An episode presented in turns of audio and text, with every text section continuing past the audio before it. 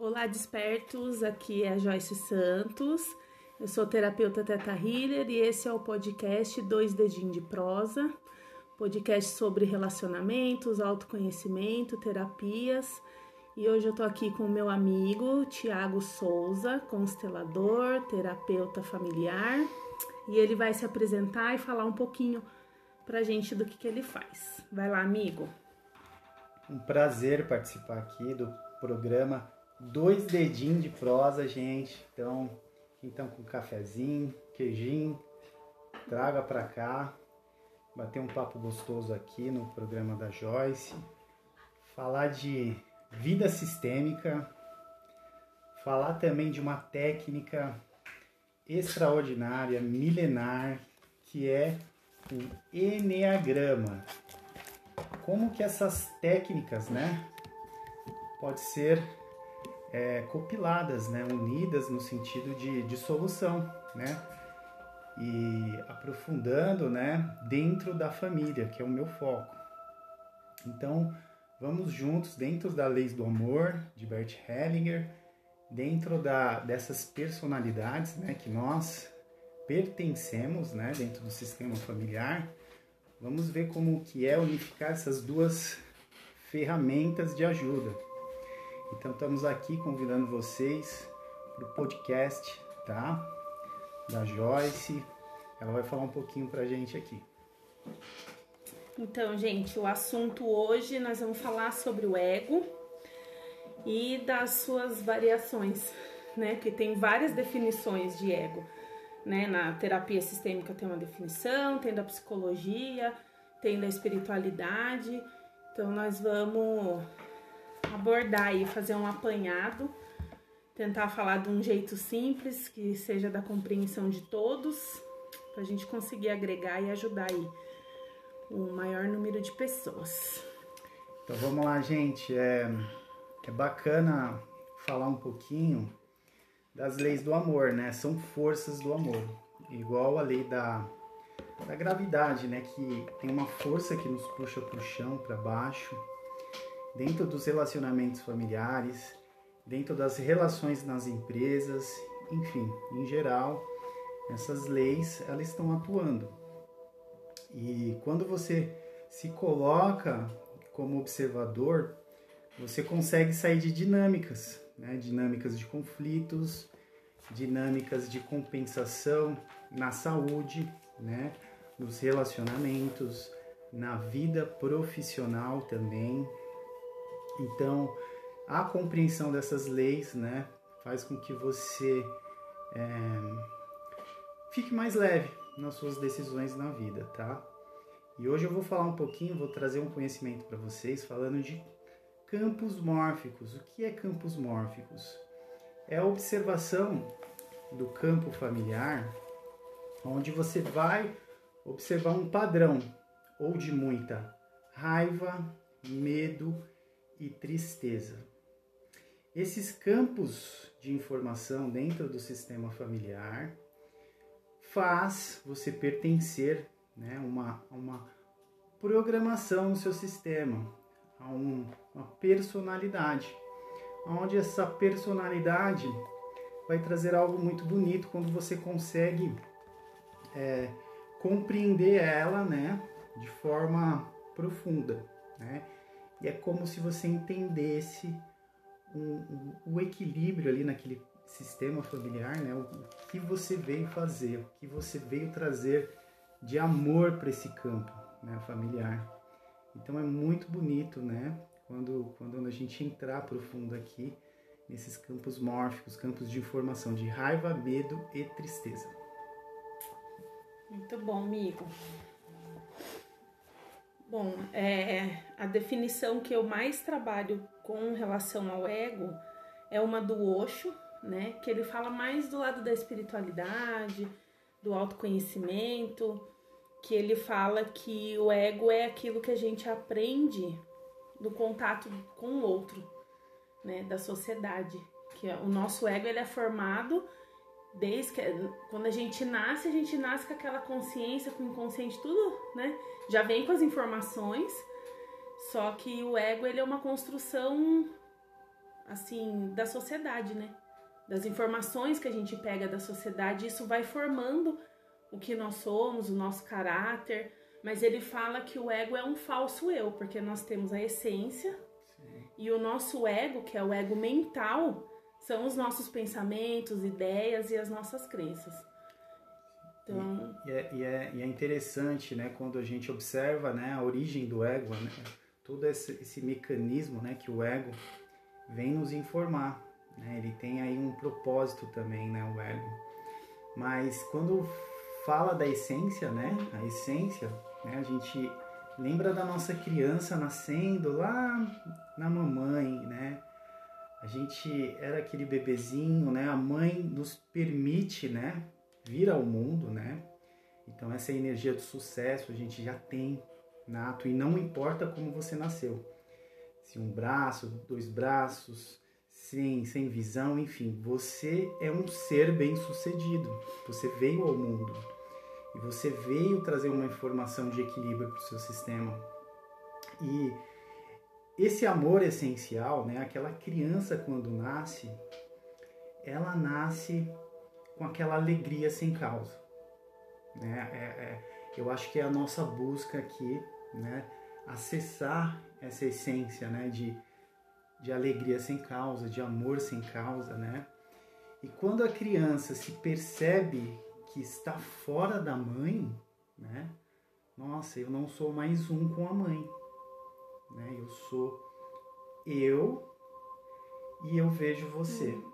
Né? E aí surge né, no espaço-tempo, né, nessa linha do tempo, passado e futuro, aí dá origem né, da nossa construção do ego, que é esse afastamento da mãe. Uhum.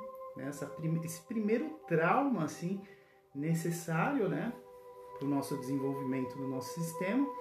E essa observação da mãe, né, quando a gente se percebe afastado da mãe, a gente entra né, nessa, nessa construção de retornar né, a mãe, é, retornar o... esse, essa, essa energia essencial. Né? Sim, e o interessante é que na nossa primeira infância, que vai ali até os sete anos, a gente não, não sofre influência do ego, porque a gente está nesse estado que você está falando de felicidade. É tudo vem tudo simples, porque a criança não tem, não tem a maldade, não tem nada. Então ela tá ali realmente com a mente dela na inocência, na pureza mesmo da infância. Aí, a partir dos sete anos, que essas informações, que essas crenças vão começando a grudar, porque criança é esponja, né? Esponja, então, assim, esponja. Tem, tem muitos terapeutas que falam que até, o, que até os sete anos é crucial o que você vai fazer para essa criança de relacionado à ética, à moral, você já ir colocando os valores, né? Que vai ali de cada família, porque a partir disso já, já vai começando a formar esse ego, que é essa casquinha que traz essa informação, porque a gente aprende na dualidade. E o nosso ego é a nossa sombra, é o nosso lado sombra. Não é a gente, mas está com a gente. Então a gente tem que aprender que ele caminha junto. Enquanto a gente estiver aqui, o ego está aqui martelando na nossa cabeça, né? E, e ao longo de todos, né, de, do mundo como sociedade, a gente foi pegando informação que foi limitando, né? Que tem muito isso na família, na sociedade. E a gente chegou numa fase assim que a gente só sabe fazer as coisas através do ego. A gente não entendeu qual é a função dele. E, e, o ego ele tem uma função importantíssima, que é de executar, porque ele está no nosso, na nossa mente, né? Ele é mental. Então a gente tem a essência, né? Que é o nosso coração. Você você manda essa informação para sua mente, o seu ego vai processar e vai executar. Só que a gente aprendeu ao contrário. A gente Sim. só, a gente não desce pro coração, a gente só fica na cabeça. Só na cabeça. Né? Você não, você não dá. Então a gente tem que aprender a silenciar o ego. Por isso é uma frase clássica do Arli Cravo, meditando. Você deixa, você deixa o seu ego passivo para você poder dar voz pro seu coração. Aí quando você quer o que a sua intuição. Você ouviu a intuição, o seu ego vai pegar essa informação, vai transformar isso em pensamento e em ação. Então, assim, o objetivo do autoconhecimento é esse e a gente, e a gente entender que o ego tem uma função muito importante, né? Isso, isso é, é, bem, é bem importante. A Joyce falou aqui de crenças, né? Então, quando você começa a observar as suas crenças, você já começa a fazer o primeiro mapeamento de, de a nível assim sistêmico, a nível de alma familiar, é, observando as crenças. Aí você começa a observar o que? As suas estratégias, né? a, a importância, né? Que o, até o Theta Healing, né? Uhum. Ele, ele traz esse olhar, né? Para as crenças, para você entender, né? Aquela, aquela dor da criança, né? E, e que estratégia que ela montou, né? Para construir toda essa essa essa casca, né? Uhum, uma, uma casca de proteção é. que originou naquela dor lá atrás, né? Que que a criança vai passando por, por, por traumas, por crenças, por desafios, por medos, por raiva. Isso tudo, né, vai fazendo com que você vai construindo, né? É, e essas informações é bom falar que fica tudo no inconsciente, né? Inconsciente. É o nosso inconsciente que rege a nossa vida. Então, o nosso cérebro vai captando todas as informações e vai ficando tudo lá no inconsciente. Aí o ego usa, né? A nossa mente, o nosso cérebro usa essas informações pra... Né, colocar a gente no caminho aí da vida. Né? Só que infelizmente a gente ainda agora nós estamos aprendendo, né? A prestar atenção nisso e essas informações começar a trazer para o consciente, né? Para a gente poder compreender e ver que caminho que vai tomar. E o legal, gente, eu vou falar um pouquinho aqui do Enneagrama para vocês, né? Um trabalho novo. A Joyce me deu a oportunidade aqui de falar no podcast. E, então estou muito feliz, né? E, e, aproveitar, falar um pouquinho da tríade da raiva, né? Vamos começar com o tipo 1. Vamos ver se você identifica na família o tipo 1. Tem alguém na família que é perfeccionista, né? Aquele que, aquele que não pode errar, se errar fica com raiva e ele ele tem aquele toque de perfeição, tem que ser tudo muito certinho, correto. Geralmente é aquele reformista na família, né? aquele moralista até, é, disciplinador, muito honesto, né? Eu acho que na política tem que ter mais né? o, o tipo 1, né? Porque o medo lá, a crença da criança lá atrás, né? É, é, o medo básico é ser corrompido. Né? Quando quando ele, ele sofreu esse ato de, de ser corrompido, gerou toda um, um, uma raiva, né? Gera uma raiva onde o tipo 1 ele, ele cria uma estratégia para o mundo, né? A estratégia do que do, o desejo básico dele é o que? Ele quer ser íntegro. Ele quer ser íntegro, né? E aí ele ele formata uma ideia, um modelo de mundo de perfeição que muitas vezes fica até pesado para ele, né? É porque que eu ia falar, fica desgastante, fica né? super desgastante porque ele acaba se irritando, né? Por exemplo, esse momento de, de pandemia, né? O tipo 1 ele tá sofrendo absurdamente, porque ele sai na rua e ele vê um monte de gente sem máscara, ele entra no supermercado, tá gente com criança, então o tipo 1 ele, ele, ele entra até em pânico, porque Sim ele já tem uma. Olha, devia estar em casa, não era para estar aqui. E, e, e, essa raiva do tipo 1, ele, ele tem uma dificuldade de, de soltar essa raiva. Por quê? Se o tipo 1 solta a raiva dele, né, na, na, na família, enfim, dentro dele ele acha que a raiva é errado. Ele cria um, um modelo de perfeição onde ele, ele tenta controlar essa raiva né? Ele não aceita, na verdade, que essa raiva está nele. Pausou aqui, mas eu vou continuar. Ele não aceita que essa raiva está nele. Deixa eu voltar aqui pro pessoal. Gente, eu estou no Instagram também. Mas. Mas fechou. Então vamos continuar aqui. E aí ele não aceita que essa raiva tá nele, né? E ele tem essa motivação, quero fazer tudo certo, quero fazer tudo certo. Tipo um, ele quer fazer tudo certo. E esse tipo certo, ele cria um vício. Um vício. Qual é esse vício? Ele fica com uma ira. Ele tem uma raiva. né? ele, ele fica irado, ele precisa extravasar essa, esse vício emocional, que esse vício emocional vem com uma função também para ele, para ajudar ele na essência, na essência, a buscar a serenidade. Então ele cria todo um modelo de mundo, né? Ele cria toda uma ideia de mundo para acessar essa serenidade, essa paz. Né? Ele, ele quer ele, ele quer esse mundo perfeito. Como que a pessoa faz para canalizar essa energia? Porque vira energia no corpo vira isso, energia, né? Vira muita energia. Tem uma forma de, de canalizar, porque o Enneagrama, o Enneagrama da personalidade, existem dois apoios, né? Quando você olha, né, a, a geometria do Enneagrama, você vê duas personalidades vizinhas em você. Por exemplo, o tipo 1 ele é vizinho do tipo 9. E ele é vizinho também do tipo 2. Então ali é como se ele flertasse com aquelas personalidades. Ele meio que pega emprestado aquilo para ele conseguir canalizar toda essa energia da raiva.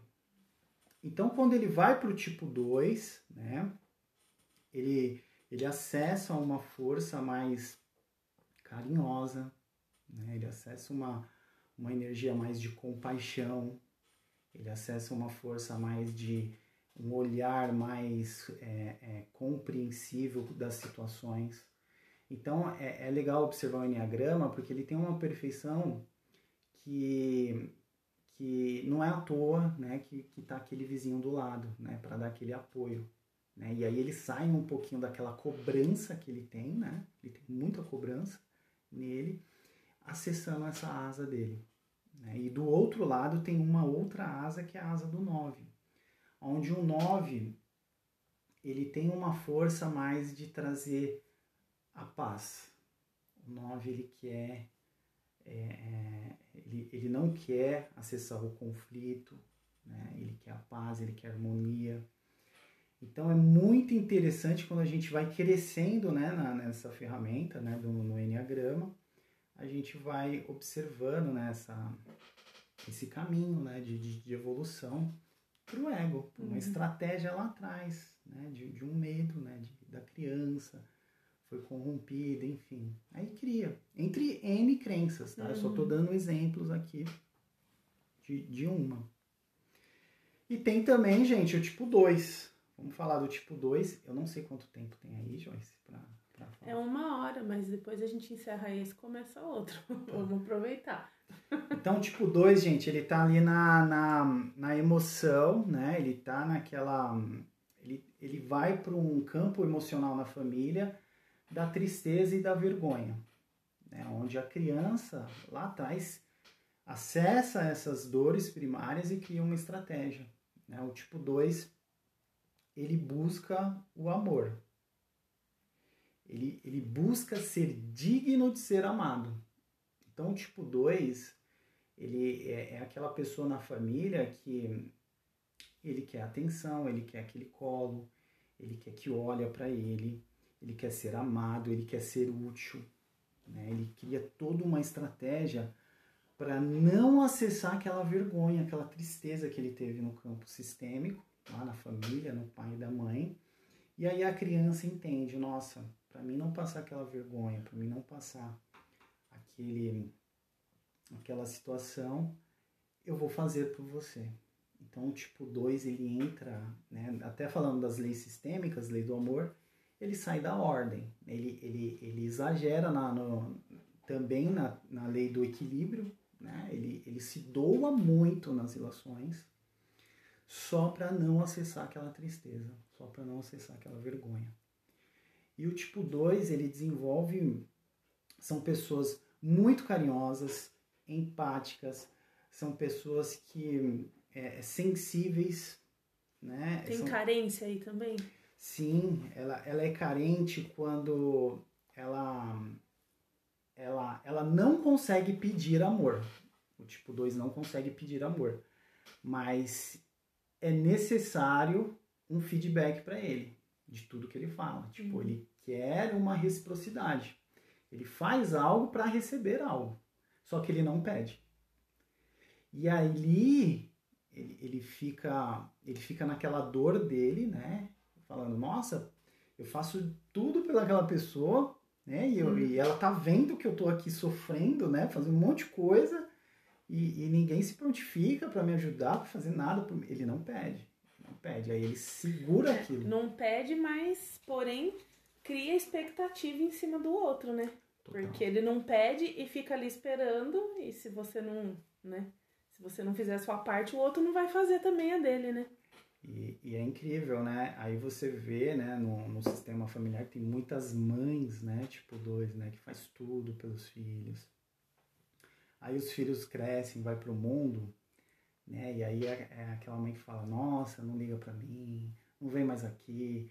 Ela quer, né, aquela atenção de volta, né? Ela cobra isso, né? hum. né? Ela entra nessa cobrança que dói, né? Essa dor dói tudo para não acessar aquela tristeza lá do sistema, né? Porque em algum momento a criança se sentiu abandonada, né? E ela ficou triste e ela percebeu para não sentir aquela tristeza novamente, ela tem que fazer por todos, uhum. né? E aí ela faz, faz, faz, faz, faz, faz, faz. E é interessante rastrear, né? Porque aí você vai observando esses padrões, né? E aí a lei sistêmica ajuda muito, né? a trabalhar com, com na, na, questão da motivação deles, né? Que é, que é ser útil. Né? Então, ele começa a aprender a ser útil de outra forma. Né? Ele começa a se colocar de uma forma que não pesa tanto para ele. Uhum. Né? Porque é como se essa, essa força fosse muito grande, né? De ser, de ser trabalhada. E ele fica ali naquela tríade, tá, gente? Do do, da tristeza. Vizinho dele, tá? É o tipo, também na tríade da tristeza, o tipo 4. Vamos falar do, do tipo 4, depois eu vou pro tipo 3, né? Que não apareceu aqui o tipo 3. O medo básico, né, do tipo 4 é não ter identidade. Esse não ter identidade é é como se fosse aquela pessoa no sistema que não se sente pertencendo ao sistema. Né? Ela, ela, ela tem aquela sensação que não faz parte, ela não faz parte da família, ela não faz parte do mundo, ela não faz parte, ela tem essa sensação de, de eu não faço parte. E aí ela cria essa estratégia, né? É, para chamar a atenção né? do, do, do, do pai lá na infância, da mãe, que é o que? Eu quero ser único. Eu quero chamar a atenção. Né? Eu quero fazer parte. Então eu tenho que ser diferente. Né? Eu tenho que fazer algo diferente. E aí essa dor, ela fica buscando uma identidade. Ela busca o que? Identificação. Ela busca se identificar com as pessoas. Ela está ela tá querendo pertencer a algo. Está querendo achar a tribo dela. Isso, isso. E quando o tipo 4 descobre que isso é uma, é uma programação, vamos se dizer, ele até se liberta, porque ele pensa que ele, ele tá, tô louco, eu não pertenço à mãe, eu não pertenço a isso. E quando ele entende isso, né, quando ele conhece e acessa o Enneagrama, ele vê que é, essas oscilações né, de humor que ele tem na família, né, ele, ele fica buscando identidade, ele se entristece absurdamente, é o que mais acessa aquelas dores profundas. Ele consegue ir profundo. É porque a pessoa se sente deslocada, né? Você se sentir deslocado dentro da sua família é uma tristeza muito grande, né? Muito, ah, muito grande. E... Aí às vezes acaba se tornando o que é o que é um, uma expressão assim é ovelha negra, digamos assim. Não tá muito certo esse termo, mas é do jeito que a gente conhece né? Às vezes a pessoa, quando você fala que ela busca, né, é, chamar atenção, sempre ela vai para um lado que a família vai rejeitar ou vai reprimir, né? Ou vai apontar o dedo, vai falar, né? Entre as comparações, por exemplo, você pega um filho que apronta na escola ou que é rebelde, ele vai e muda na aparência, né?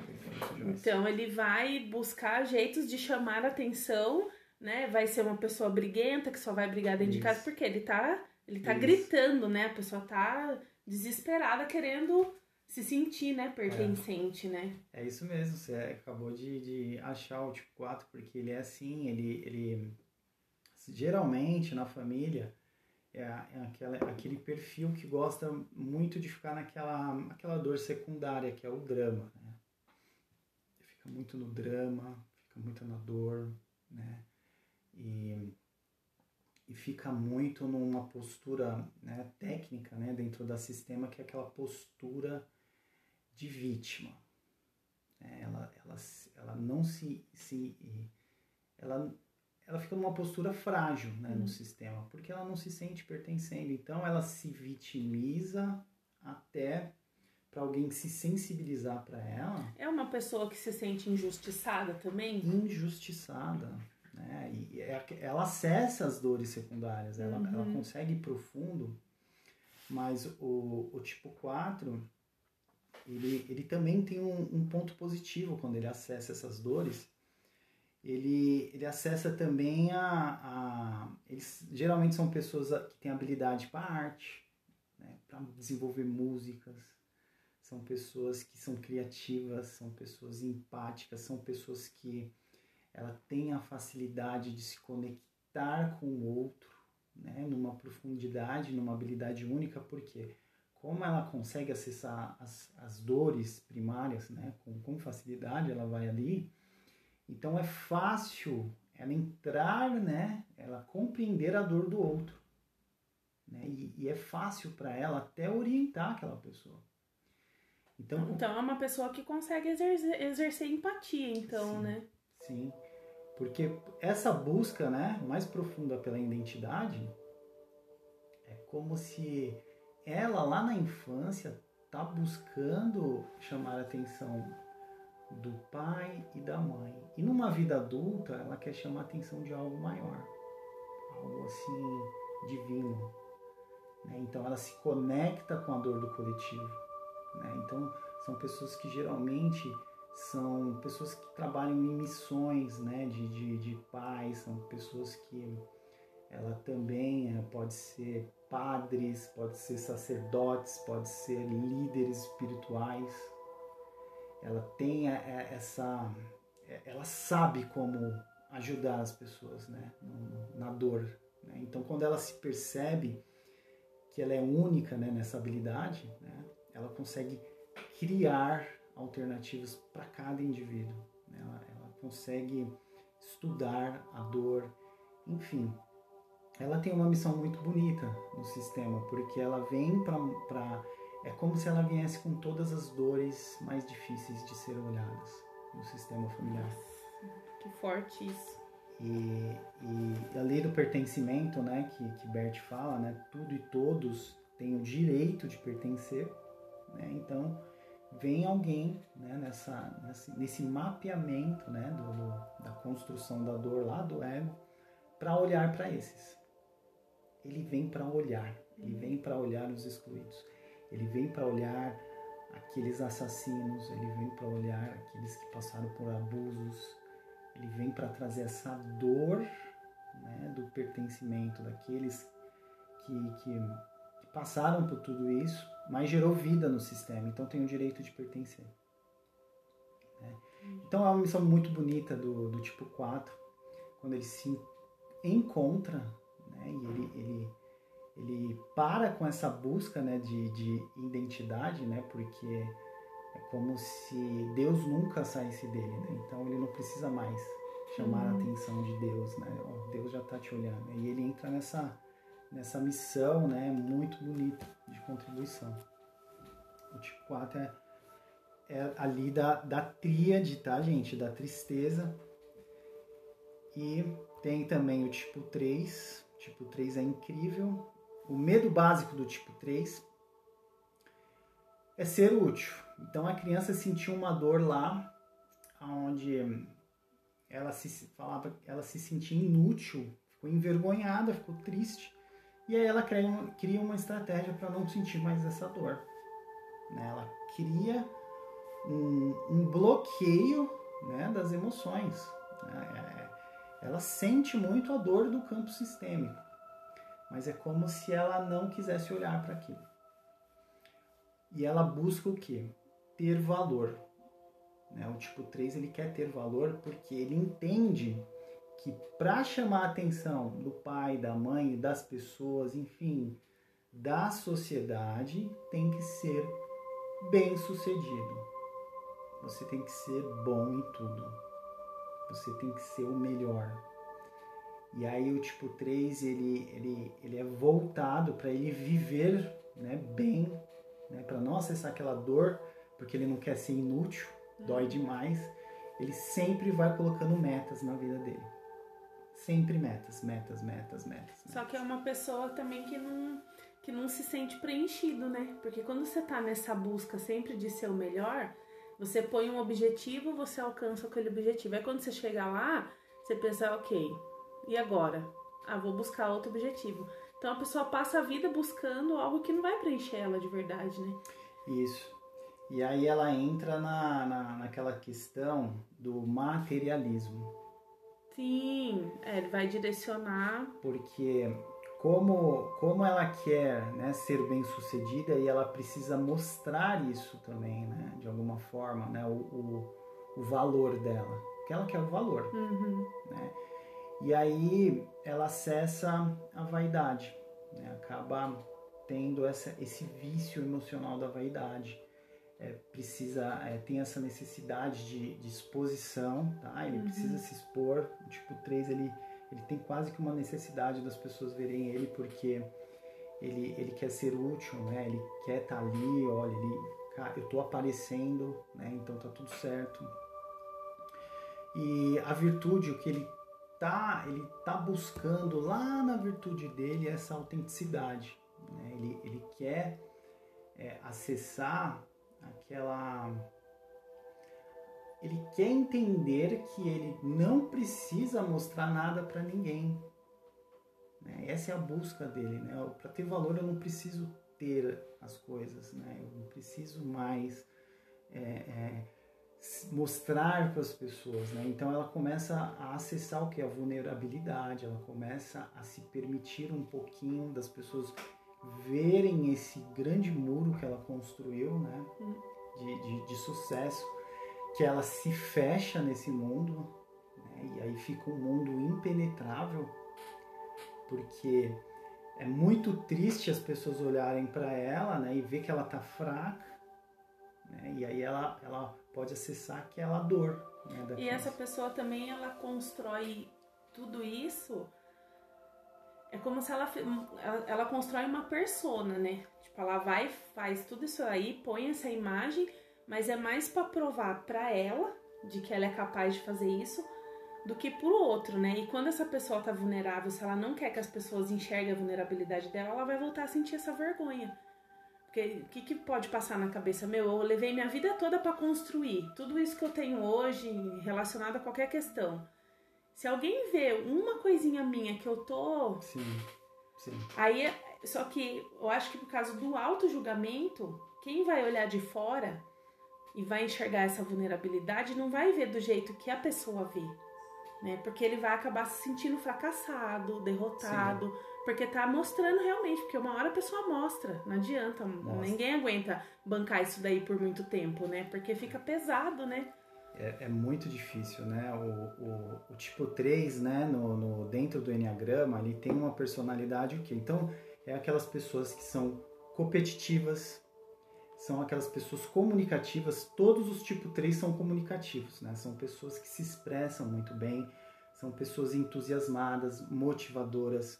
Aquele modelo de, de bem-sucedido é o tipo 3, né? Porque ele, ele luta para ter isso, né? Ele uhum. luta para ser útil, né? Ele está sempre com uma boa aparência, o tipo 3, né? Interessante ele, ele tá sempre bem vestido, né? O tipo Precisa 3. mostrar Exato. que tá tudo certo, que tá tudo bem e... As, as pessoas olham pro tipo 3 e, e acessam aquela imagem de, cara, eu quero ser você. Eu acho que um nas redes sociais tá cheio de tipo 3, hein? Tipo 3. Você pega um Instagram aí cheio de perfis perfeitos entre muitas aspas aí, que são essas pessoas, né? Que quer mostrar Sim. que tá tudo ok, tudo perfeito e na e, realidade. E o tipo 3 é interessante quando ele tá nas empresas, né? Ele, ele tá na família, ele tem uma habilidade de ser o camaleão. Ele é o camaleão, ele, ele consegue se moldar a qualquer grupo. E ele é bom nisso, porque ele, ele percebe o jeito daquele grupo, ele pega, é como se ele entrasse naquele campo de informação com muita velocidade, hum. né? Ele, tudo, pronto, pertenço. Ele já entra, né? É, diferente do, do tipo 4, que, que tem a dor de não pertencer. Não, tipo 3 já entra pertencendo e parece que ele já é da família em 5 minutos no ambiente. De tanta habilidade que ele tem de, de, de se moldar a grupos, né? Tudo isso, todo esse mecanismo, né, é daquela dor lá da criança que queria ser útil. E ele gera um encantamento também das pessoas que conhecem, né? Tipo, as pessoas ficam encantadas, né? É encantador, né? Ele é, é, é sedutor, né? O tipo Sim. 3, né? E uma, uma das dores dele, né, do tipo 3 é ele cria tanto essa imagem de ser bem sucedido que ele não permite que as pessoas vejam a tristeza dele. Hum. Então ele nega que está triste. Porque se ele assumir que ele está triste, ele não é bem sucedido. Então ele se fecha no mundo. É, é tão complicado quando o tipo 3 está passando mal, porque ninguém sabe da família. Hum. Então quando o tipo 3 está mal, ele não vai, ele não vai falar, né? Ele vai aguentar. E é o que você falou, uma hora vai, vai estourar essa bomba e vai acontecer algo. É porque para bancar isso daí é você leva uma vida para construir essa persona. Sim. E chega uma hora que você tem que começar a manter. Só que quando você tem que começar a manter isso, você já tá ficando cansado. Aí, querendo ou não, esse muro que a pessoa constrói, ele vai ruindo. Porque chega uma hora que não vai, que não, que não aguenta. É. Não Energeticamente aguenta. falando, o corpo físico da pessoa não aguenta essa pressão que ela mesma Sim. coloca e ela vai fica porque a vulnerabilidade é algo que, que a gente tem com a gente e que ela também é extremamente necessária. É a, a vulnerabilidade, quando você se permite ser vulnerável, você começa a acessar essas dores primárias, né? Você se, se coloca em julgamento. É. Você observa isso, né? Como que eu vou reagir ao que as pessoas falam, né? Hum. E, e, e, é importante você é, se colocar vulnerável porque é, é, é o momento que mais você cresce. Né? Que, que, pô, eu tô me expondo. Né? Eu tô Tem que baixar a guarda. É. Tem que baixar a guarda, senão não vai. E, e, e é incrível, o, os tipos 3 né, vêm para ensinar isso também, né? Hum. Que eles são muito bons, né? Eles, eles se colocam à disposição, a serviço, né? Então é muito bonito. Gente, eu tô aqui no podcast, tá? Fala um pouquinho do, do canal aqui pro pessoal que tá no, no, no Instagram. Está ao vivo aí, amigo? Tô, tô, ao, tô ao vivo aqui, tá, gente? Caiu a internet, voltou. A gente tá falando de vida sistêmica dentro do Enneagrama das personalidades. Então eu vim aqui para apresentar um pouquinho, né, um trabalho que eu estou unificando essas duas ferramentas de conhecimento para um caminho de solução dentro da família, dentro do, do mundo profissional. Então é bonito entender quando você consegue rastrear a sua dor primária, você consegue entender todo o mapeamento da sua personalidade dentro da família. É bem interessante quando você conhece o, o, o Enneagrama, né? E copila isso com as leis sistêmicas, leis sistêmicas, né? Leis de Bert Helling.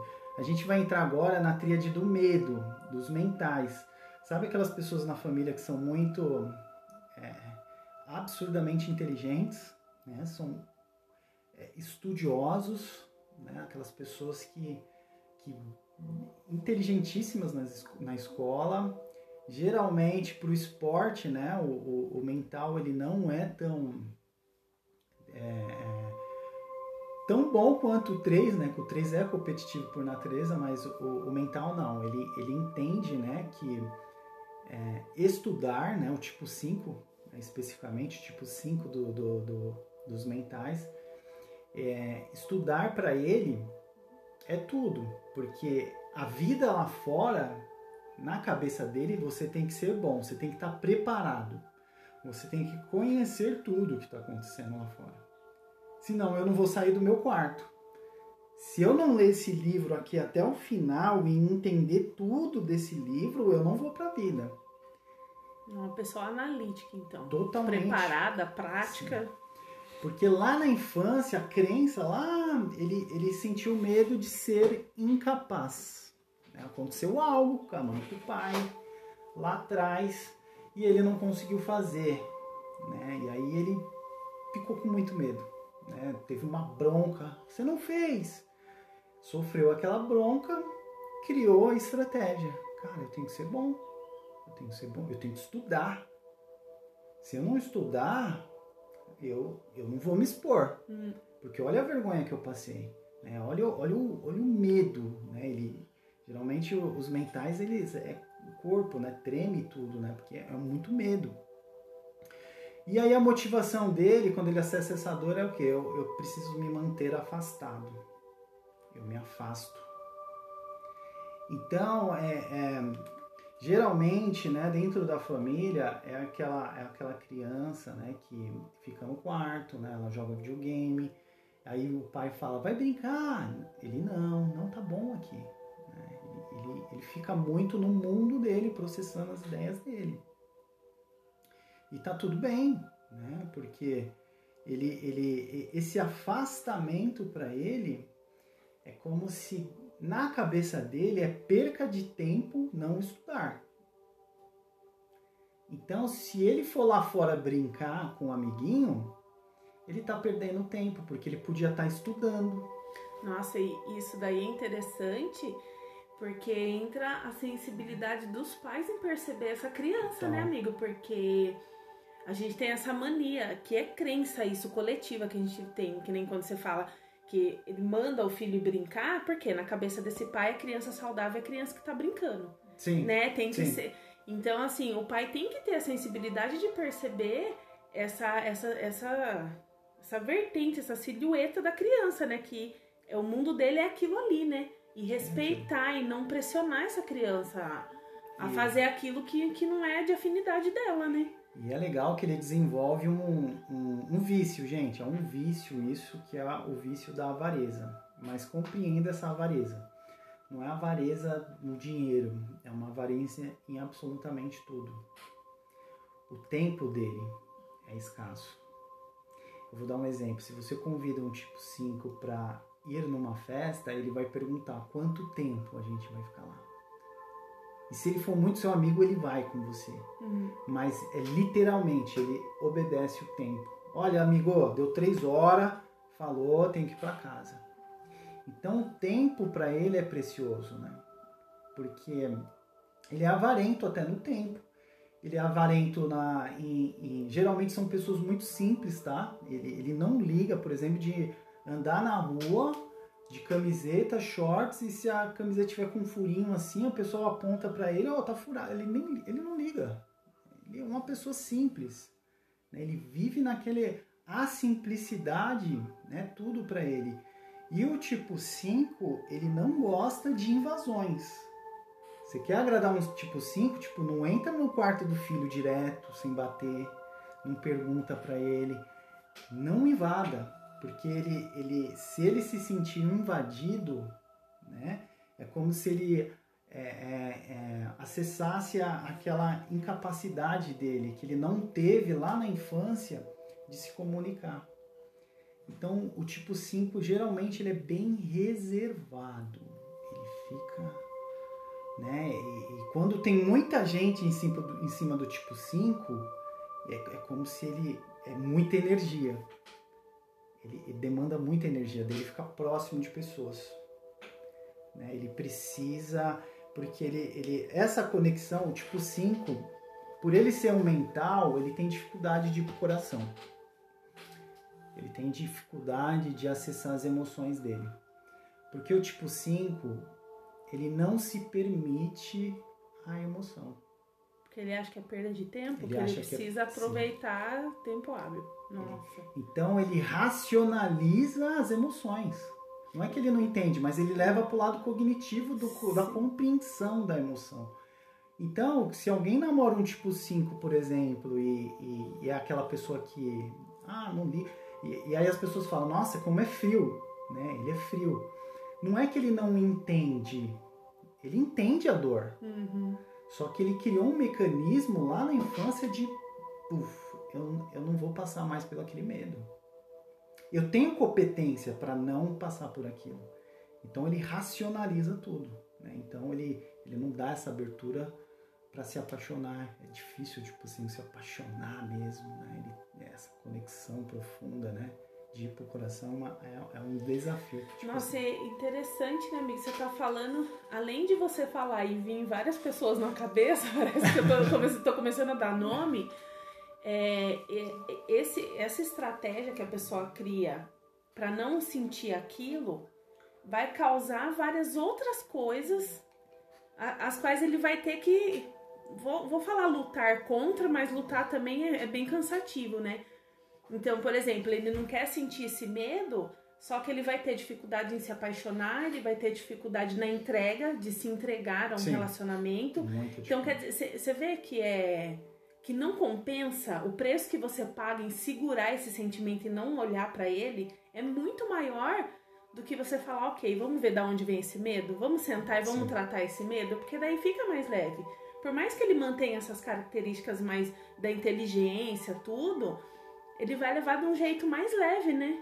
Mais leve, né? E, e o tipo 5, né, é, é essa construção né, baseada no ego, né, essa construção baseada lá no medo básico da criança, é interessante a gente compreender que o tipo 5, ele hoje né, está sendo muito utilizado né, no mundo. Né? Ele está ali dentro dos laboratórios, ele está estudando, porque o tipo 5 ele é curioso ele, ele, ele é aquele cara que vai profundo na informação. Uhum. Né? Então, geralmente, é aquele professor bem técnico, né? Ele vai usando aqueles termos você nem é o tipo 5. Aquele cara é o tipo 5 porque ele vai profundo nas palavras. Né? Geralmente, é aqueles caras que estão tá no judiciário lá, né? no Supremo Tribunal, aqueles caras ali é tipo 5, uhum. porque eles vão profundo nas leis, eles argumentam né? com, com excelência. São extremamente, né, autocontrolado, né? Ele, ele, se controla. Nossa, deve os músculos devem ficar tudo tenso, né? Tudo deve ser uma tenso, dor nas costas. Dor nas costas, né? Torcicolo.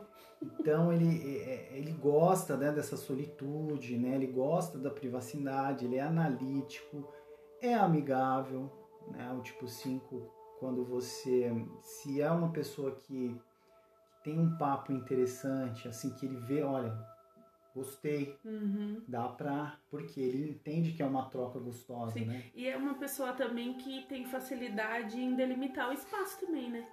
Que se ela não gosta de ser invadida, Será que essa pessoa já tem esse, essa sensibilidade em delimitar o espaço? Tipo, quando ele sente que a pessoa está invadida, ele já Sim. dá um jeito de, de parar aquilo? E é legal que esse, essa invasão é em tudo, o tipo 5. É até na, nas emoções, na privacidade dele, por exemplo. Se você chegar num tipo 5 e perguntar e aí, como é que tá sua esposa?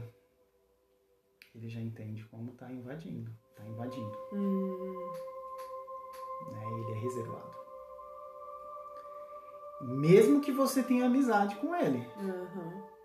Né? Então, se você entrar em algumas questões muito íntimas do tipo 5, ele, ele se fecha, ele faz uma cara assim. Aí você tem que meio que mudar de assunto tal, aí traz ele de novo. Né? Porque ele, ele, ele se fecha mesmo né? nesse, nesse contexto né? que ele criou. É, na, né? vi, na, vida pessoal, na, né? Na vida tipo, dele. Eu falo de tudo menos sobre mim. Exatamente. E quando você entende isso, né, você consegue o quê? Ter essa clareza, né, até para compreender, né, o que, que é amor para uma pessoa, né? Você sai um pouquinho do julgamento, né, ou é o jeito dele e tá tudo certo. Né, porque... É, e quem convive com essas pessoas tem que ter essa sensibilidade que eu falei, que principalmente tem que vir dos pais, você entender compreender e respeitar o jeito da pessoa. Respeitar. Porque é uma pessoa que você não vai conseguir trazer para você com facilidade, né? Você tem que Ela tá ali no seu convívio, vamos colocar isso dentro de casa, né? Vivendo com pai, com mãe, com irmão, namorada. Puta, namorada deve ser complicado, né? Se pega uma pessoa que é mais carente, por exemplo, você pega uma namorada Sim. mais carente, é, né? A pessoa É, e- tem um conflito ali, é né? legal, né? Porque aí que cresce o relacionamento, aí você vê essa troca, né? Sim. Que às vezes a outra pessoa ela tem que ir profundo nas É coisas. nessa tem hora que você vê que tem o equilíbrio, né? O Porque equilíbrio. você pega dois opostos, né? Tão diferentes, O equilíbrio. né? Ela se atrai por afinidade, por afeto, que vem do sentimento, né? Mesmo a pessoa sendo muito técnica, o sentimento tá lá dentro. Tá. Só que daí a parte do ego, que vai ser esse encontro de egos aí, de, cheio de pensamento e crença, as pessoas vai ser um vai ser um trampo, né? Um relacionamento Sim. desse é um trabalho, É um né? desafio, é um desafio. Quando ele, ele se conhece, né? é Dentro aqui, né? Dessa ferramenta, até flui os relacionamentos dele. Né? Quando ele, porque por ele estudar muito, né? Então quando ele entende aqui, a cabeça dele é um jogo. né? Então, cara, então é isso. Aí, puf, ele consegue se relacionar, ele vai para o mundo, ele consegue, enfim, ir para locais, né? Mas é importante frisar que o Enneagrama, você sempre vai ter a sua personalidade. Então você fica meio que preso naquela programação, vamos Sim. dizer. Mas você consegue experimentar outro lugar, né? Conforme você vai subindo esse nível, Uhum. né? Olhando para suas crenças. Então você vai conseguindo ficar mais leve, você vai saindo um Sim, pouco. porque você aprende a lidar, né? Não é você negar o que você é, a sua personalidade. É você aprender a lidar com, com as coisas da sua personalidade que te limitam, que são né, as crenças, várias coisas. Então você não vai deixar de ser você, você só vai descobrir como que você é. Né? Você vai aprender a, a lidar com isso. Por isso que eu falo que é mais fácil você olhar porque dói. Vai doer? Dói, gente. É, dói não dói pouco. Só que daí você vai entendendo e aquele sentimento não vai te dominar. Porque Sim. uma pessoa que, que tá tentando evitar de sentir o medo, de sentir aquela dor, ela tá tentando controlar aquilo, né? Tipo, ela não tá deixando nem chegar, só que na verdade tá dentro dela, então na verdade ela não tá deixando sair.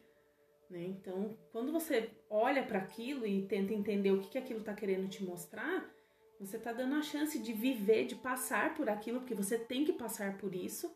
Você tem que transcender esse sentimento, né? Essa, essa coisa que tá te limitando para você poder tocar a sua vida. Mesmo que você continue do seu jeitinho, vai ser de um jeito mais leve, né? E num processo assim de autoconhecimento, o interessante é o quê? Se você olhar o mundo à sua volta, o físico de relacionamento com as pessoas, ele tá normal.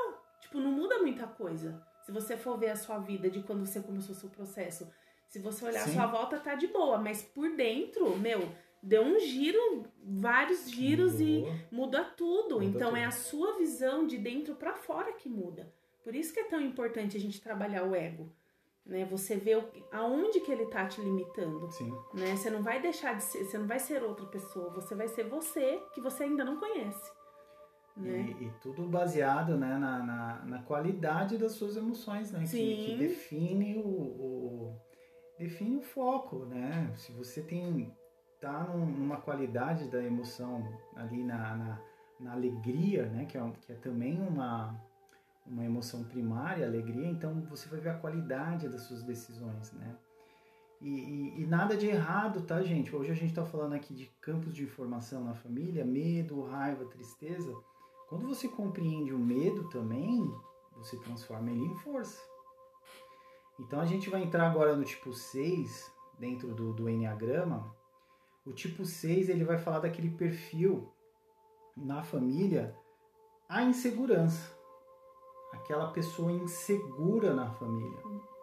Amigo, então vamos encerrar isso aqui, vamos começar outro? Porque Vamos. vai dar já. Então, gente, vamos fazer assim, ó. O assunto vai render, no entanto que a gente já se preparou, Vai que era pra continuar. falar bastante. Aí eu vou encerrar esse daqui e a gente vai recomeçar outro daqui a pouco, tá? Então, até agora, gratidão. Daqui a pouco a gente volta. Amiga Joyce, participando aqui do programa dela. Vamos iniciar. Gente, nós vamos continuar aqui então com a segunda parte, do podcast, falando sobre os enneagramas, falando sobre ego, relacionamentos.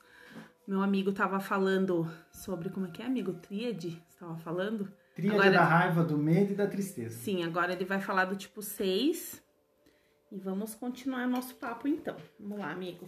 Tríade do medo, tipo 6. Então, tipo 6, ele é aquela pessoa responsável, honesta, leal.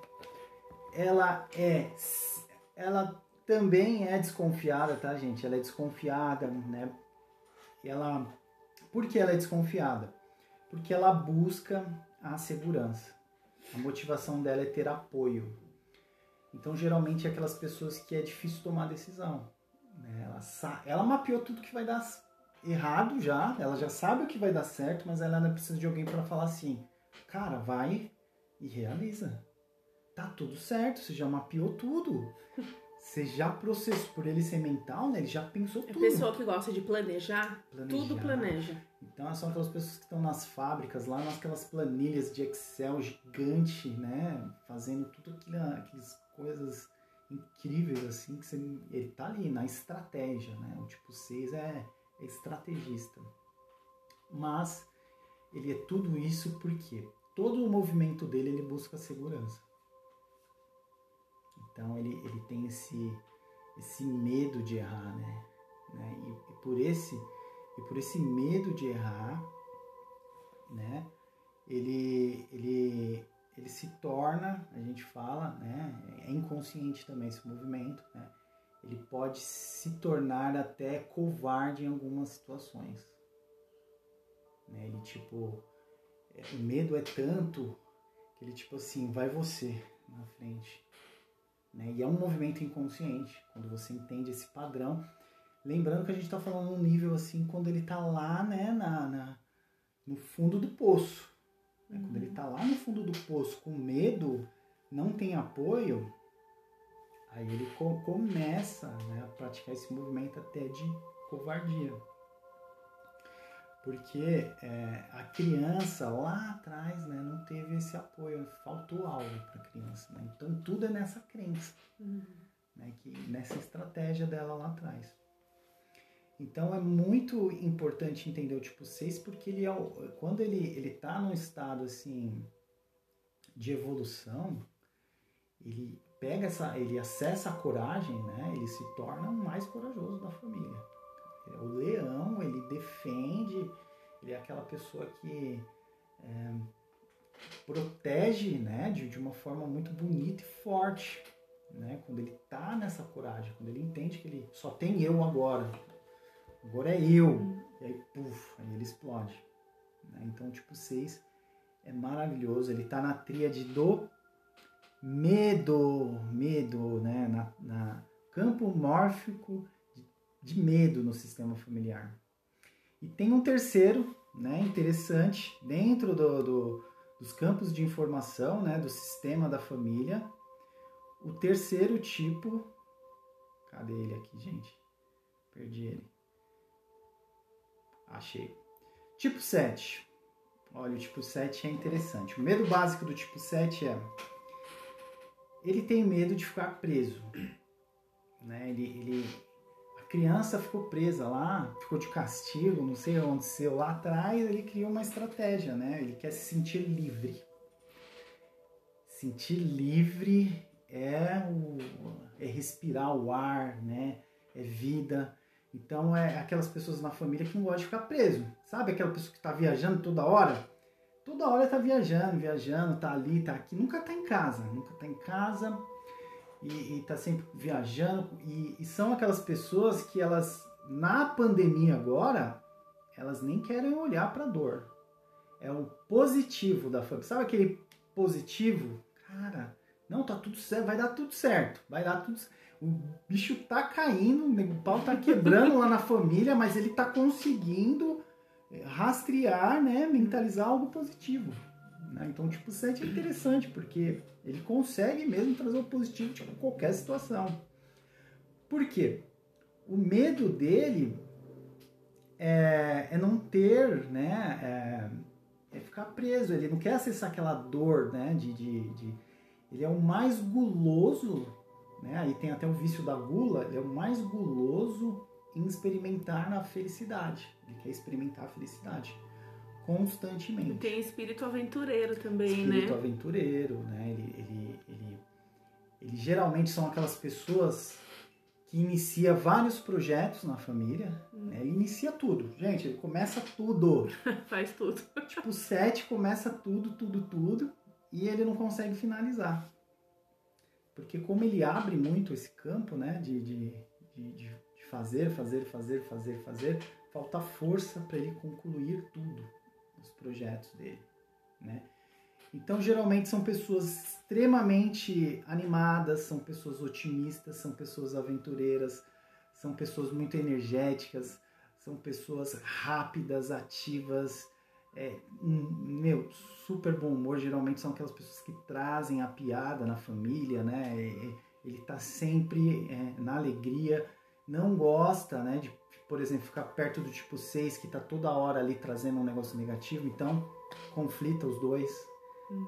Né? E ele vai para longe do tipo 6, por exemplo. O tipo 6 é o pessimista. O tipo 6 é o pessimista e o tipo 7 é o otimista. E os dois é mentais, né? Então os dois criam. A, a, eles têm a mesma estratégia, mas invertida. Uhum. Né? Interessante, né? Um pensa São no negativo. Dois extremos, né? Dois extremos, né? E tá tudo aqui na mente, né? Ele tá na tríade dos mentais. Uhum. Qual é o desafio do mental? O desafio do mental é o quê? Ele saiu um pouco aqui, ó, da cabeça cabeçuda, né? Ele, uhum. ele tem essa, esse desafio de acessar o quê? O sentimento, né? de ir pro corpo mesmo. Fica muito aqui o mental, né? Então é interessante ele trabalhar é, é, situações que é onde traga essa inteligência corporal para ele, de, de, sentir, acessar as emoções um pouco, porque aí vai liberando um pouquinho esses, esses é essas can... caixinhas, é, né? É saber canalizar essa energia, né? Que fica concentrada tudo na mente, que nem acessar deixar ela descer, né? E até o pé. Sim. Ah. Sim. E, e quando ele consegue, né? Dentro do Enneagrama, então, gente, tem uma rota de evolução dentro do Enneagrama. Então é muito bonito, né? Hoje Hoje eu tenho atendimento aqui, né? Eu estava atendendo uma pessoa onde ela compreendeu, né, todo o movimento dela de evolução, aonde ela vai acessando os níveis saudáveis dela, né? Para onde que ela tem que ir? Então ela vai conseguindo acessar os níveis. É como se a gente acessasse o melhor dos nossos amigos, por exemplo. É, o tipo, o tipo 7, né, quando ele acessa né, a flecha dele de evolução, ele tem que ir lá para o tipo 2. Né, ele tem que ir lá para o tipo 1. Né, porque aí ele vai ficar mais. Ele vai ficar mais é, organizado. É porque todos esses tipos estão todos dentro da nossa cabeça, né? Todos vivem em nós. Só que um é mais aflorado que o outro, né? A gente acessa. Sim, um é mais forte é, e quando você vai se descobrindo, né, dentro do, do Enneagrama, você vai entendendo todo o seu mapeamento, sua estratégia de crescimento e também quando você cai em depressão. Então é interessante. É. Porque o movimento oposto também avisa, porque é como se você vai pegando o pior de cada um. Uhum. Você vai pegando também o pior de cada um. Um processo onde baseado na, na, nas dores primárias. Né? Então, fechamos aqui a tríade dos mentais, fechamos aqui a tríade do medo, falta dois na tríade da raiva. Hum. Então, falei do tipo 1, né, que é o perfeccionista na família, geralmente aquela pessoa certinha, metódica, é, é, é, super honesta, né? E tem também dentro da, da tríade da raiva, né, as pessoas que têm muita raiva no sistema familiar, temos o tipo 9, né? O tipo 9 é aquele, sabe aquela pessoa que é paz e amor, né? Geralmente é o é o guru, hum. né? Tá tudo certo, gente, fica em paz. Conflito é o diplomata na família. Eu acho que eu sou esse tipo aí. Ele, ele cons... o tipo 9, ele consegue fazer aquela pessoa que estava brigada com aquela, que nunca ia conversar, ele consegue unir as duas pessoas. Ele tem a habilidade de, olha, conversar com aquela e conversar e fazer as pessoas se conversarem de novo. Esse é o tipo 9. Ele é o vem na- mediador. ele é o mediador, isso mesmo, mediador extremo. Né? Então ele vem com essa missão no campo sistêmico até para trazer um movimento de diálogo. Peraí, vamos, vamos entender um pouquinho o outro? E ele consegue, ele tem essa habilidade de olhar os dois lados. Mas por que ele cria essa habilidade no sistema? Porque a criança. Vou dar um exemplo aqui, tá? O pai e a mãe estavam brigando. A criança viu. Aí o pai e a mãe, sei lá, surgiu uma. Vai separar pai e a mãe. Aí o tipo 9 ficou com raiva. Ele ficou com muita raiva daquilo que o pai, que a mãe fez. Só que se ele expressasse aquela raiva dele, ele ia provocar o quê? Uma, um- uma decisão nele. E esse medo de decidir que o tipo 9 tem é assim: eu fico com a mamãe ou fico com o papai. Então ele não, ele não coloca para fora a raiva dele, ele coloca para onde? Para dentro. E ele coloca para dentro a raiva dele, geralmente o tipo 9, você nunca vai ver um tipo 9 expressando a raiva. Hum, Ele tá assim, ó, bicho, ele tá lá, ele tá sereno. Porque se ele expressar a raiva dele, é como se ele fosse causar conflito. Né? Então, ele, ele cria essa estratégia com o mundo, né? Ele acha que todo o ambiente que é conflituoso, né? Como ele busca a paz, né? Então, ele gasta toda a raiva dele para unir as pessoas. Ele, ele, ele, ele sai do, ele sai da ajuda com ele mesmo para ajudar os outros. hum, Por quê? Ele busca a paz, ele quer a tranquilidade no ambiente. E aí ele, ele vem nessa missão da paz na família, ele é, é pacífico, é o preguiçoso na família. Por que ele é preguiçoso? Porque ele coloca a raiva dele para dentro. E, e ele gasta muito essa raiva com os outros. Para fora, a energia da raiva. Ele faz, faz, faz. Ele é preguiçoso com ele, para as pessoas não. né? Então, se ele está no trabalho, pediu as coisas para ele, ele vai e faz. E ele faz com excelência, vai lá e trabalha, geralmente trabalha muito, muito, muito. Mas quando ele tem que fazer um movimento para ele, ele cansa, se narcotiza, ele, ele, cara, agora eu tenho que descansar. E aí ele começa a procrastinar coisa para ele, né? Porque é para mim mesmo, não né? Eu tô tem em força paz. pra olhar, né? É, não, ele, ah, é pra mim mesmo, eu tô Hum. em paz comigo, Hum. né? Agora se fosse pros outros, não, porque se eu não faço pra você, você vai ficar com, com raiva de mim, eu não Hum. quero isso, eu quero paz. Hum, E aí ele faz, ele faz, ele vai fazendo, ele vai fazendo, vai fazendo. Então, na família, o tipo 9 é o conciliador, né? ele é empático, ele não gosta de mudança, tá? O tipo 9, ele é confiante, ele é passivo, ele é forte, né? Ele é receptivo, ele é complacente, ele é uma pessoa muito simpática. Por que ele é simpático? Ele consegue se conectar a todas as pessoas com facilidade, o tipo 9. Ele consegue perceber as dores de todo mundo, ele consegue se conectar com qualquer um. Por quê? Ele precisa criar essa habilidade para ter argumentação para para diplomacia. uhum. né? Ele tem que entender as duas partes. Então ele tem essa habilidade de entendimento mesmo das duas partes, né? para trazer o que? Esse equilíbrio, essa paz. Então essa é a estratégia, né, de- dentro da família do, do tipo desse tipo da raiva, gente. Então é isso. Faltou algo. Faltou tipo 8, tipo 8, na verdade, tipo 8. gente, na família sempre vai ter aquela pessoa mais raivosa, sabe aquela pessoa que grita? Ah! Não sei o que, ah, ah, fala alto. Você vê ele de longe, né, pela postura, né? Ela chega nos ambientes, ele chega e você já vê, nossa, chegou aí o líder. Então, tipo, 8 é o líder. Ele é o líder, ele é forte, ele tem poder, ele é prático, ele é energético, ele, ele é justo, ele é honesto, né? Ele, ele, ele vem para liderar, né? Na lei, na, na- nas leis de Bert Hellinger, né? Da, da sistêmica, ele tem uma dificuldade de o quê? De receber comandos. Então ele ele não aceita muito comandos, né, de, de, né, porque ele acha que do jeito dele é o jeito é o certo. Eu eu sei como fazer, eu lidero, né? Por quê? Ele quer ter controle, esse é o medo básico dele. Se ele perde o controle das coisas, e aí ele vai ele vai para esse movimento de, de raiva, né? Por ele por ele ser controlador, né? E ele entende que esse controle é o que? Para proteger quem ele ama.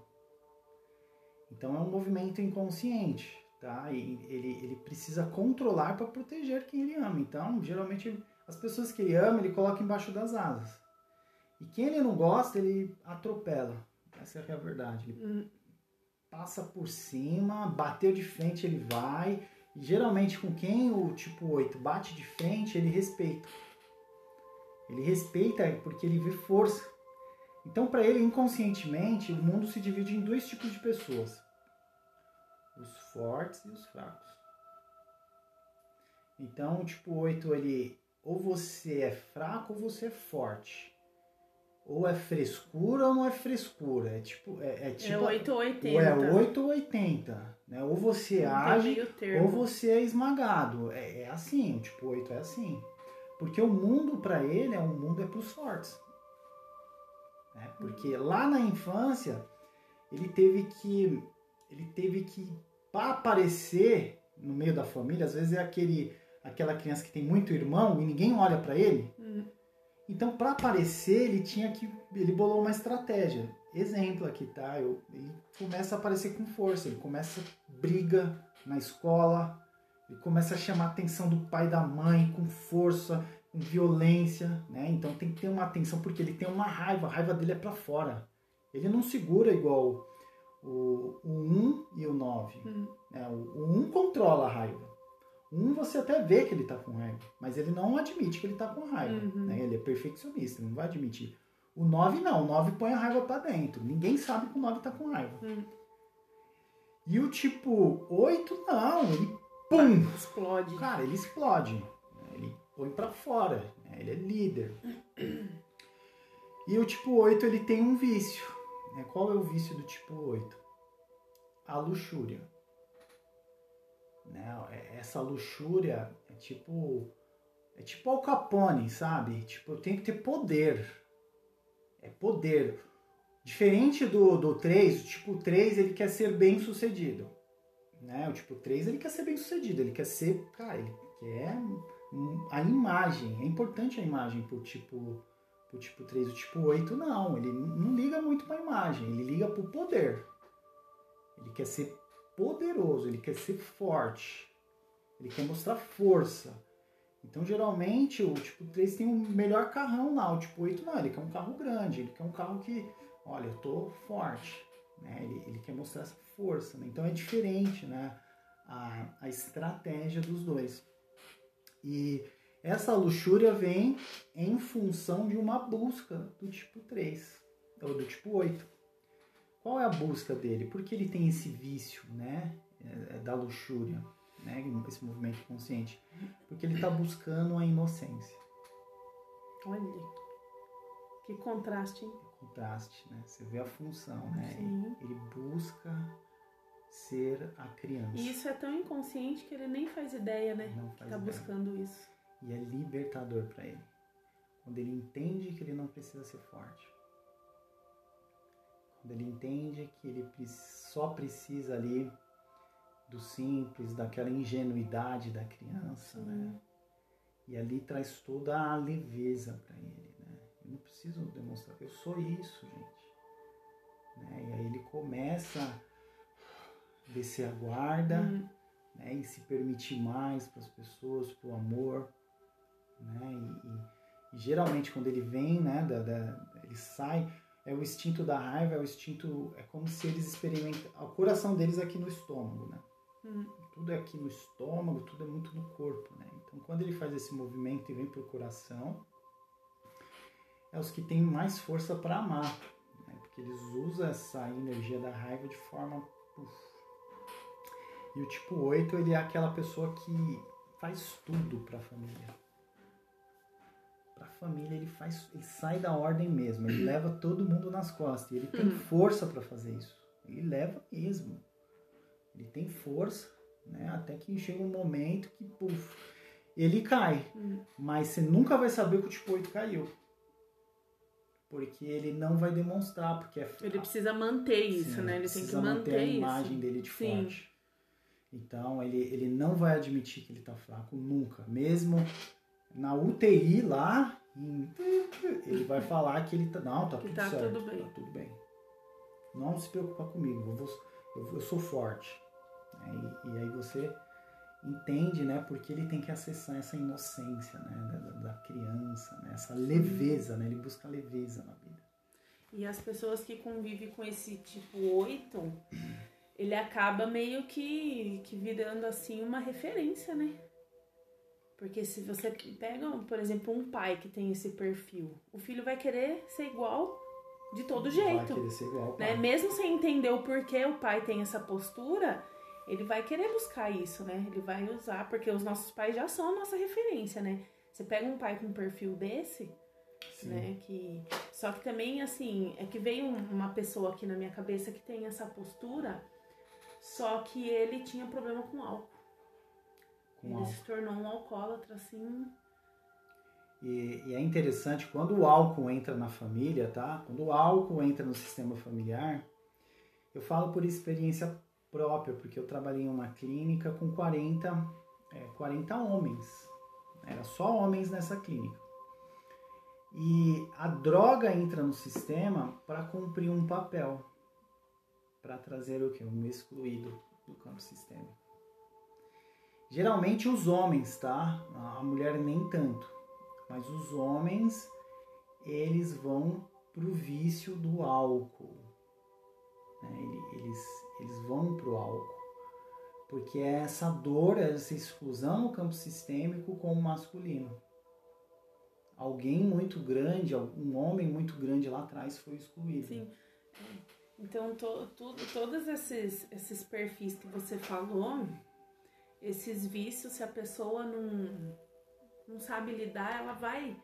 É que tudo vai pro corpo físico, né? Você vai internalizando que nem a pessoa vira um, um alcoólatra, ou ela tem problema com droga, ou ela tem vício em sexo, ou é uma pessoa muito mentirosa. Então, assim, to- todas essas questões que você falou, se elas não for trabalhadas, se é uma pessoa que, que não tem, que não consegue bancar isso, né, olhando, tratando, ela vai ter um gatilho para uma coisa que Sim. pode destruir a vida dela, né? Então é por isso que é tão importante você dar voz para o que você tá sentindo, né? e, e expressar, né? E, e o entendimento sistêmico é o que? É o acolher. Sim, né? Você tem que acolher você isso. tem que acolher. Você tem que entrar numa força de, cara, eu aceito isso, isso é meu, né? Isso é do meu sistema, né? E, e tá tudo certo. Eu não vou mais lutar contra isso. Aí você entra assim, eu aceito isso. Eu acolho essa dor. É porque um- uma das características do ego, eu acho que uma, uma, uma das mais fortes é a questão do controle. O ego, ele ama ter controle, ele tem pavor de perder o controle.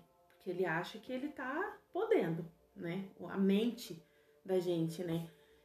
E, e- e isso tá assim, morando junto com todas essas questões, né? O controle aí vem junto com a insegurança, porque todo controle, essa, essa vontade de você exercer o poder, é porque você esconde uma insegurança também, Sim. né? Você não quer mostrar essa vulnerabilidade. E daí vem o medo, aí vem a raiva, que vem a tristeza. Então são, são várias, vários sentimentos que são construídos no nosso ego, na nossa mente, e que precisa ser trabalhado. Né? Mesmo você se tornando todas essas pessoas, uma hora você vai ter que olhar para isso. Tem que olhar, né? E, e- e o olhar, né, é encarar, né? Quando você inclui olha, é incrível, mas você só vai crescer, né, quando você acessa essas dores primárias. Sim. Quando você se permite sair da dor secundária, dor secundária, injustiça, né, é, é culpa, Uhum. culpa, né? Culpa, você ficar na culpa é algo que destrói você. Então você tá ali numa dor secundária, né? Que você não quer ir ali pro medo, Sim. pra raiva, pra tristeza. E aquilo vai te corroendo Sim, por dentro. e é importante falar, gente, vai com medo mesmo. Vai com medo. Porque medo. o medo, ele é, uma, ele é um sentimento de coisas efêmeras.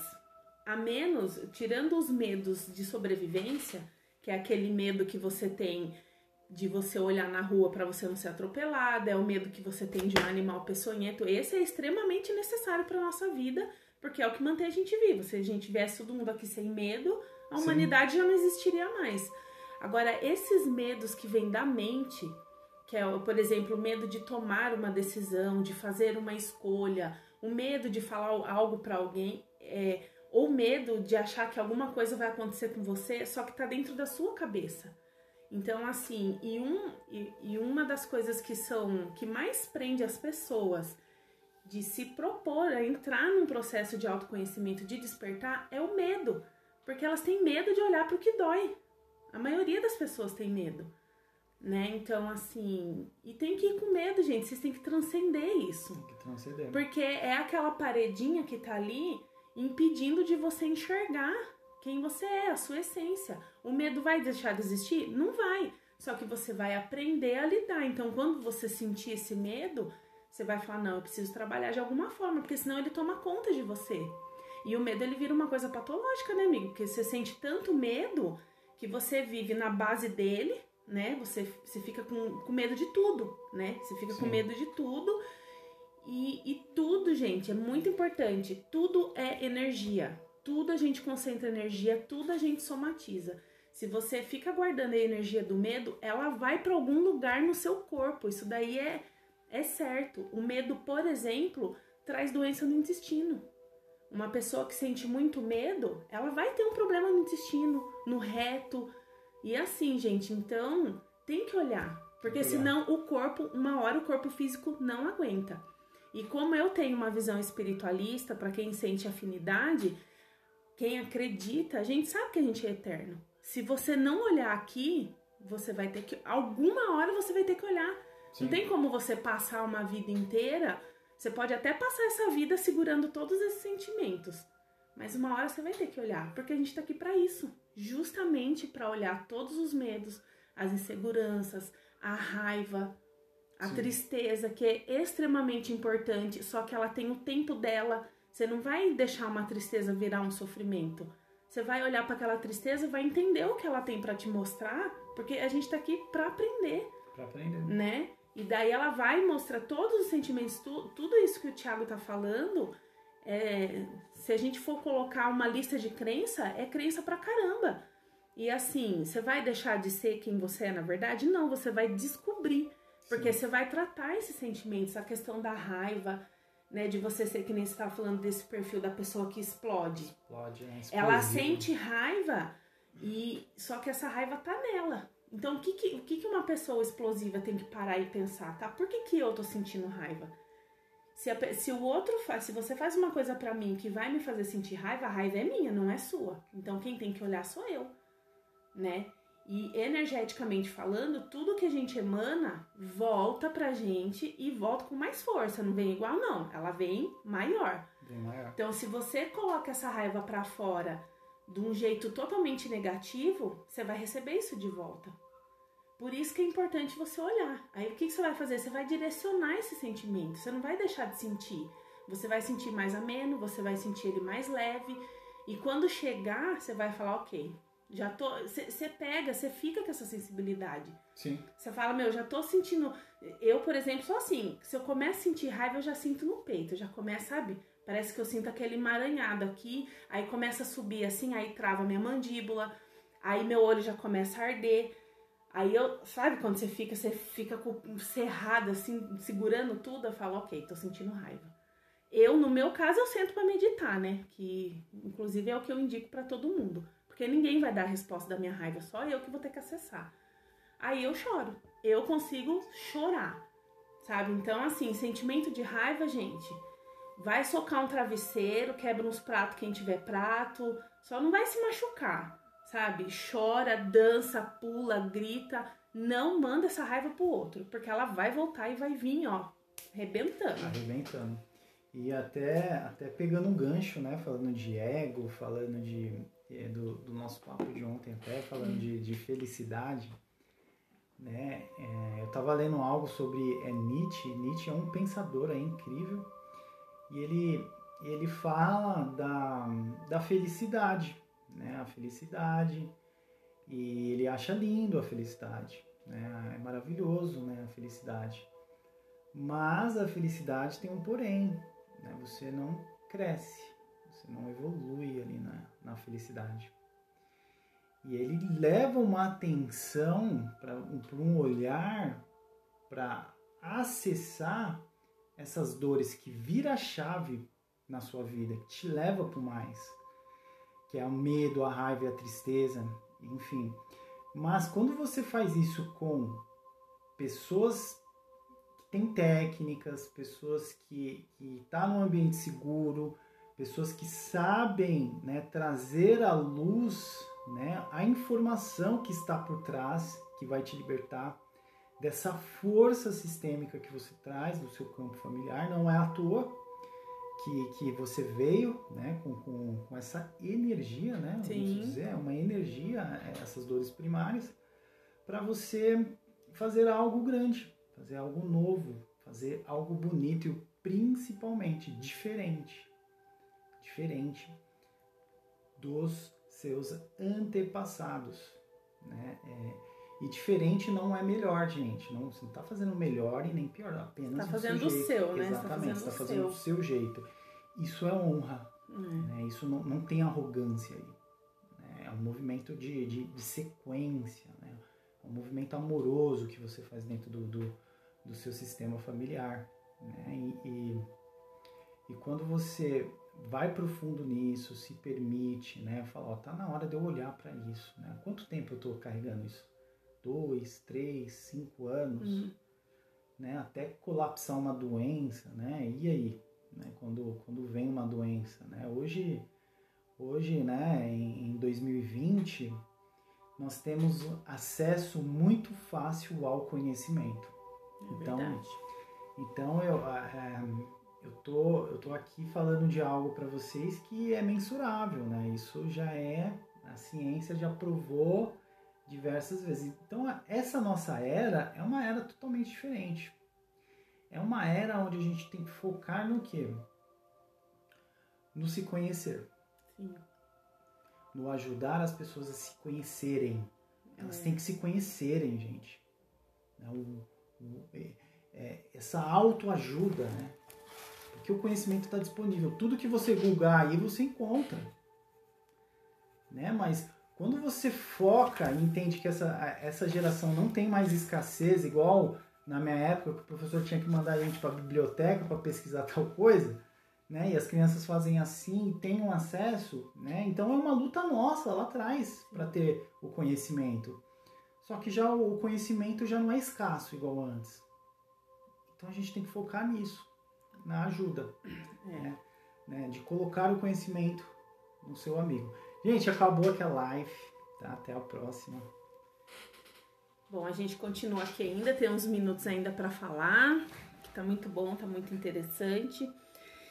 E é muito rico esse assunto, né, amigo? Mas a gente trazendo assim para uma questão mais mais simples, né, para falar do ego, é a gente entender que o nosso ego mental, a nossa mente, ela tem que trabalhar a serviço do nosso ser. É, então, quando você consegue trabalhar suas questões mentais, né, que são todos esses bloqueios, traumas, crenças limitantes, né, é, sentimento reprimido, ele tá tudo na nossa mente, porque a nossa essência ela é pura, ela é perfeita. Só que a gente precisou vir com essa casquinha, a gente precisou vir com esse ego, porque aqui nesse planeta que nós estamos, a gente aprende por contraste. Então, o que, que a gente tem que fazer? Silenciar o ego para deixar vir essa voz da intuição e a nossa mente trabalhar a favor do nosso coração.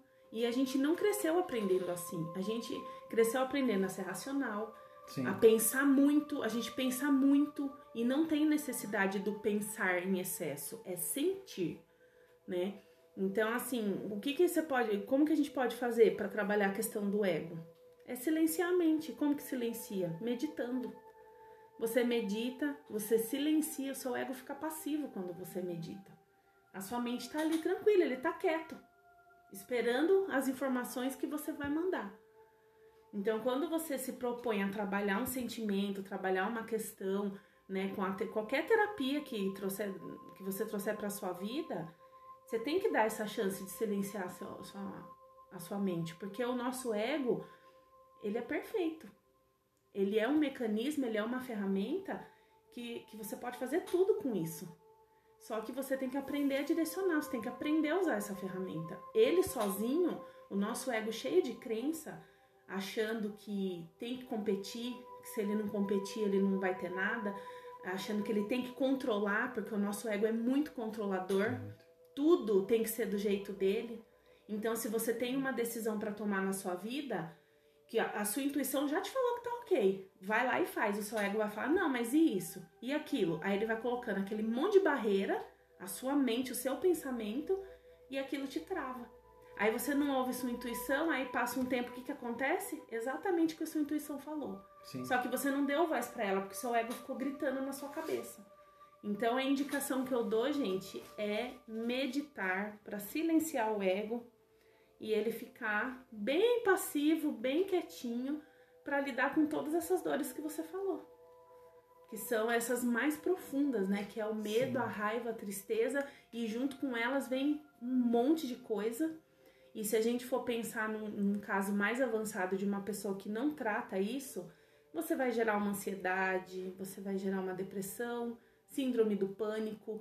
É muita coisa que, se você não trabalhar, se você não olhar, o corpo vai pagar, gente. Uma hora paga. Então, para que chegar nesse ponto se você pode olhar antes, né? Olha ali para aquele sentimento, dá uma silenciada no ego, é a nossa sombra, é a nossa sombra, só que não é o que? Nós não somos a sombra, nós estamos com a sombra, né? Então, quando ela encosta, você vai sentir aquele sentimento, você vai falar, ok, vou silenciar meu ego, porque se deixar por conta dele, a gente só faz merda. E é verdade. Eu, por exemplo, até eu começar meu processo de autoconhecimento, eu só era mental, eu só era na cabeça. Só fiz cagada. Sim. Agora que eu tô aprendendo qual que é a função da minha mente, qual que é a função do meu ego. E tá difícil ainda, viu, gente? Porque isso aí é uma busca eterna. A gente vai fazer isso essa vida e sabe Deus quantas próximas, né? Mas é muito importante a gente dar esse olhar, acolher e se permitir, né, amigo? Se não se permitir, Sim, não anda. E é, é o olhar, né, para essas cargas emocionais, né, que tá no, na, na família. E a dica que eu tô é nós né, somos leais ao nosso sistema familiar. Sim. É fazer sem julgamento também, né, amigo? Sem julgar. E quando você entende que essa informação, por mais que a mente fala que é certo ou errado, e você entende que isso é uma identificação, né, com alguém do sistema, você pode estar se comportando igual a alguma pessoa, você pode estar trazendo uma informação que não é sua. Uhum. Isso que é uhum. importante trazer à luz, gente. É por isso que é importante olhar, né? Pra você identificar de onde sim, que tá vindo sim. também. E essa informação, às vezes, você está trazendo de uma, com uma carga emocional que tá te prejudicando hoje. Né? Então a dica que eu dou é o nosso sistema familiar é absolutamente tudo. Né? Quando você olha para ele, quando você consegue, através de uma meditação, né, entender que tudo isso é amor. Sim. Né, e, e é um amor que está me prejudicando ou um amor também saudável. Você vai conseguir rastrear isso e você vai conseguir dar um, dar um lugar a tudo isso. Né? E, e a meditação é maravilhosa quando você se permite meditar. Ah, minha mente fica voando. Cara, acolhe tudo. Qual o pensamento que está voando? Pega ele e coloca dentro de você, coloca no coração. Sim. Ah, mas eu estou pensando outra coisa. Acolhe, pertence, até que uma hora a mente vai silenciar. Sim. A mente ela vai falar, cara, ele tá é. incluindo tudo Sim, que e tá o, a, e o acolher não é conversar com o pensamento não, viu, gente? É só você entender ali a importância Isso. dele e colocar ele no lugarzinho dele e acabou. Isso, exatamente. Né? Vai dando lugar, vai dando lugar. E é uma prática, né? É uma prática. O Enneagrama é uma ferramenta que ajuda a gente lidar com essa informação, né, do ego. Então, quem quiser né, entrar, acho que o maior site hoje do, do, do Brasil, né, é só vocês jogarem no Google aí, Luminata. Então, hoje o, o Brasil é até referência no Enneagrama, né? E esse site aí eu acho que é o, que é o mais completo, quem queira buscar, né? Quem quer investir também um tempo em descobrir o seu perfil no sistema familiar, é, abaixa o aplicativo, né? tem um aplicativo legal, você vai responder lá umas 40 perguntas, ele é bem específico, é, onde você vai descobrir a sua personalidade né? dentro né? desse DNA de alma familiar, que é o líder, líderes de Enneagrama. Então é só jogar no, no aplicativo, né? E você vai, vai encontrar lá o, um, uma ferramenta ótima que vai te ajudar num caminho aí de, de solução, né? Para você construir algo bonito, né? Nessa caminhada de, de alma que você tem aí no seu sistema familiar. Muito bom, gente. Legal. Então, eu vou fazer minhas indicações também. Depois o Ti vai falar as redes sociais dele. Eu vou indicar, como sempre, o canal da Gisela Valim e do Arli Cravo, que são dois terapeutas extraordinários. É só o Gisela é Gisela Valim com dois L's, tá? Procurem no YouTube e os dois têm vídeos que fala sobre o ego. E é assim, a definição é maravilhosa. Eles têm assim um jeito de falar muito amoroso e, e é simples, a linguagem é simples, então dá para entender bem, tá? Então, assim, gente, o Thiago é um terapeuta maravilhoso. Amigo, fala suas redes sociais para quem quiser te contatar é... para pedir os seus serviços.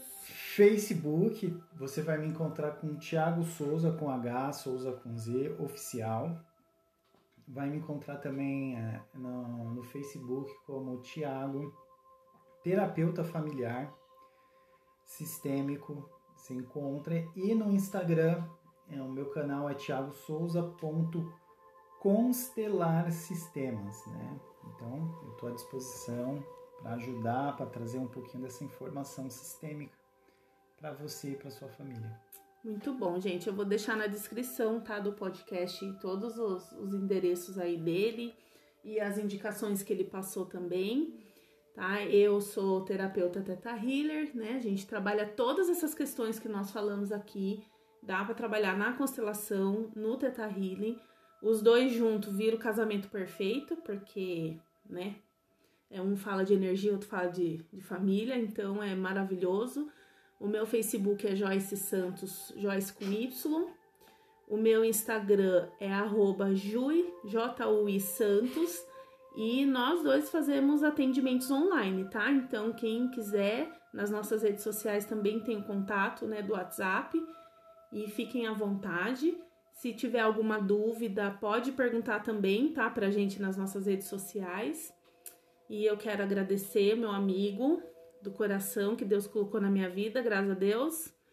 E gratidão para quem ouviu, para quem acompanhou. É um trabalho que a gente está fazendo assim, que faz parte né, do nosso autoconhecimento e a gente quer compartilhar né, a nossa, as nossas experiências. E tem uma coisa muito legal que a gente aprende na, na espiritualidade, que é a. É, é, é como é que é? Não é? Não é trindade que fala. Eles falam, ah, três pilares do da espiritualidade, que é o autoconhecimento, o conhecimento e a prática do bem.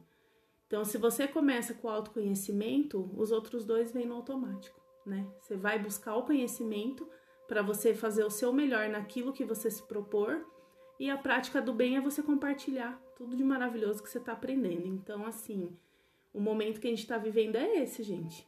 É despertar, é olhar para dentro começar a tratar cada um a sua dor, porque você só vai ser bom para o mundo se você for bom para você. E vocês são pessoas maravilhosas, deem essa oportunidade de conhecer isso. Gratidão, fiquem com Deus. Amigo, quer despedir? Fica à vontade. Quero agradecer a oportunidade, tá? E me coloco disponível aí para ajudar. Espero que essas informações tenham ajudado vocês, né? São, são técnicas aí que é baseada em fatos, tá, gente? Então a dica que eu dou, tudo que é baseado em fatos é o que se, vai se aproximar mais da verdade, né? E a verdade é algo que te liberta, né? Simplesmente hum. você você sente isso, tá bom? Então me coloca disponível. Abraço e sucesso a todos. Gratidão, gente. Beijo. Até o próximo.